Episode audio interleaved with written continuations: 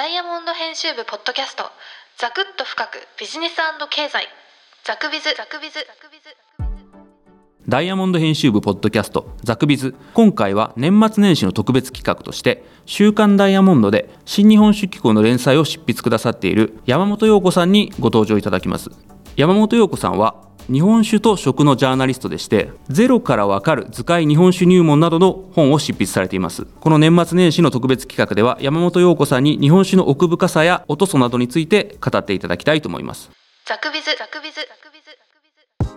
山本陽子さんよろしくお願いします。よろしくお願いします。山本陽子さんは、えー生活情報誌に、えー約20年いらっしゃって編集をされていたわけですけれども、えーどうして日本酒のジャーナリストになろうと思われたわけですか？私はずっと食の編集が多かったんですね。で、その中で日本の農業のことに、まあ、いろんなことで、まあ、興味を持っていたんですが、ある時、非常に力のある玄米を食べたんですね。それまで私はもちろんお米のことは知ってるつもりだったんですが、その玄米を食べた時に体が変わったんです。そして旨味がまるで違ったんですね。今までお米のこと知ってるつもりだったんですね。白米で食べて炊きたてが美味しいとかですね、コシヒカリが美味しいとか。でもそれはお米の一部のことでしか過ぎないということに気がついたんです。それから日本の農業が減反されていって、今はね、撤廃になりましたけれども、その面積が100万ヘクタールあることを知ったわけです。日本のお米の価値、それを最大化するためには何があるのかなと、そこで行き着いたのがまともな純米酒だったんですね。つまり、えーご自身が玄米を食べてみたら、えー体調が良くなったというのと、まあ、一方で日本の農業に目を向けてみると減反政策でどんどん田んぼが減っているとそこでご自身何かできないかなと思った時に、えー目が向いたというか取り組んでみたいと思ったのが日本酒だったとそういうわけですね。そうなんです。そして減反されてて100万ヘクタール、これを解消する方法、分かったんですね。お米の価値を最大化するのが純米酒ということに気がついたわけなんですが、国民20歳以上がですね、1日1合の純米酒を飲むと減反が不要になるってことに気がついたんです。えそれはなんか驚きですね私も日本酒大好きなんで飲んだらあの米作りに貢献できるなら今日もどんどん飲んじゃおうかと思うんですけどそれどどうして日本酒飲むことと日本の米作りに貢献するというのがつながるんでしょうか？美味しい日本酒に出会ってからいろんな方に日本酒っていいよっていうふうに勧めるようになったんですね。なんですけど一回でも日本酒ってまずいとか頭が痛くなったりした経験のある方って多いんですね。その方たちに日本酒いいよって言ってもなかなかね日本酒ですかってとわったんです。違う価値を伝えなければと思った時にふとね純米酒一升瓶を1本作るのに必要なお米の量ってどれくらいなのかなと思ったんですよ。あ確かにそれ私も実体験としてありまして大学時代ですね、えーまあ安い居酒屋で、えーベトベトの日本酒飲むと必ず頭痛くなったんで美味しい日本酒飲むまでは日本酒イコール頭が痛くなる体調が悪くなるそう思ってたんですけれども、えーそういうふうに思っている人に対して山本陽子さんは美味しい美味しいよというよりは何か別の方法で日本酒の魅力を伝えられないかとそこでお米について調べてみようと思ったわけですね。そうなんですね。純米酒は玄米を3割削らないと名乗れなかったんですね。今その法律が撤廃されまして、玄米100%でも純米酒を名乗ることができます。でも3割削った純米酒が多いので、それで計算してみたらですね、3割削った70%精米の純米酒1本、これを作るのに必要な玄米の量なんです。約1キロ必要なんですね。じゃあ純米大吟醸というのは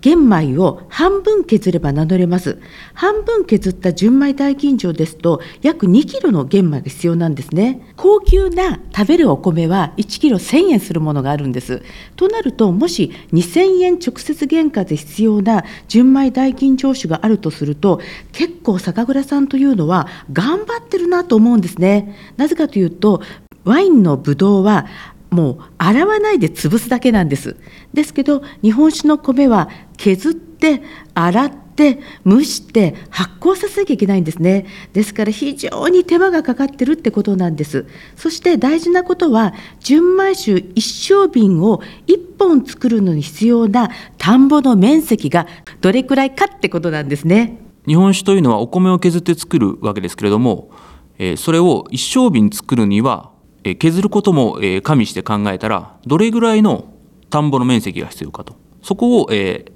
当時山本陽子さんは計算してみようと思ったわけですね。そうなんです。で、田んぼ一旦あたりですね、どれくらい取れるかということを6つの酒蔵さんにヒアリングしました。田んぼ一旦は990平米です。そして農薬や化学肥料に頼らない無農薬じゃないです減農薬ですねそれでどれくらい取れるかと言いますと玄米が約6票できるというのが平均値だったんですねそうなるとですね純米酒1本を作るのに約3平米の田んぼが必要だったんです。これどれくらいかと言いますと約田んぼ1坪なんです。田んぼ1坪は畳2畳です。畳2畳、田んぼ1坪で純米酒一升瓶が1本できるんですね。のんべえの皆さんだったら、まあ1人か2人か、まあ、4人ぐらいでね、一升瓶飲んだとすると、ああ、俺は昨晩な、田んぼ1坪分飲んじゃったんだよねってことが言えるんじゃないかと思ったわけですね。すなわちね、田んぼ1坪、純米酒一升瓶が1本できる、米の酒の価値を見える化したいと思ったんです。あ見える化ですね数字にして見えるようにしたと。ザクビズザクビズザクビズはい、そうなんです。そしてもう一つですね、田んぼが果たす大事な役割があるってことなんですね。田んぼの効果と言いますと、まずね、貯水効果があるんです。ダムのように大雨が降って洪水が起こっても受け止めてくれるんです。そして CO2 の削減、夏は暑くなりにくい、生き物ができる環境が復活するということは、環境が保たれて、環境に優しい農地人と自然が共生していける連続性のある農地は水田しかないんですお酒飲みのためにも優しいだけじゃなくて環境にも水田は優しいわけですね。はいそうなんですね。で私の知り合いの酒蔵さんがですねずっと観光栽培をしていました。それから農薬化学肥料を減らして10年間経ったんですね。そうしたら少しずつ虫やタニシが増えたんです。タニシなんですよ。あの北大路魯山人が好んだというタニシです。えー観光栽培というのはまあ従来の作り方だと思うんですけれどもそこから原農薬でお米を作ってみたらタニシなどが、えー田んぼに戻ってきたと。はい、そうなんですね。そうするとですね、田んぼにクモの巣も張るようになるんです。皆さん、クモの巣を張った田んぼ見たことないと思います。私もなかったです。なぜかというと、クモの餌がなかったからなんですね。でも、タニシが戻るようになりますと、それを狙うサギとかコウノトリも戻ってくるんですね。つまり田んぼの生態系が戻る田んぼの生態系が活発になるということですね。そうなんですね。ですから、いいことだらけってことなんです。で、今ね、日本の食料自給率が40%以下になってしまったと騒がれてますけど、100%を超える主食の穀物、もうお米なんですよね。100%いかないと本当にもったいないのに、わざわざ減反してるわけなんです。もったいないと思いませんか？その状況を解決するためにみんなでお酒を飲めばいいと。そうなんです。だからお米を食べること、でも食べても間に合わないんですね。ですから皆さん、今日から、今晩から純米酒を1日1合飲んでほしいんですね。1日1合の純米酒を飲むと、100万ヘクタールが必要になってくるんです。まあ人によってはね、1合も飲めないわって方いらっしゃると思います。その場合は純米大吟醸を飲んでほしいです。でも今病気で飲めないなっていう方は八海山さんとかですね、いろんなところがノンアルコールの素晴らしい甘酒を出しておられます。甘酒でもいいんです。ザクビズザクビズザクビズあれですね今年の年末年始はだらだら飲んでてもし家族に白い目で見られても俺は私は日本の農業のため日本の環境のために貢献してるんだと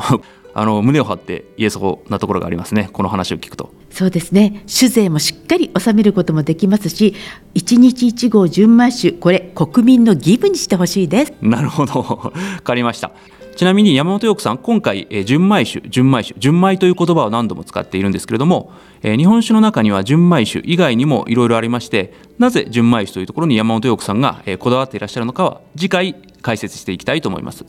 山本陽子さんありがとうございました。ありがとうございました。本日も最後までお聞きいただきありがとうございました。今回は年末年始の特別企画日本酒と食のジャーナリスト山本陽子さんを招いて日本酒についてお伺いいたしました。ではまた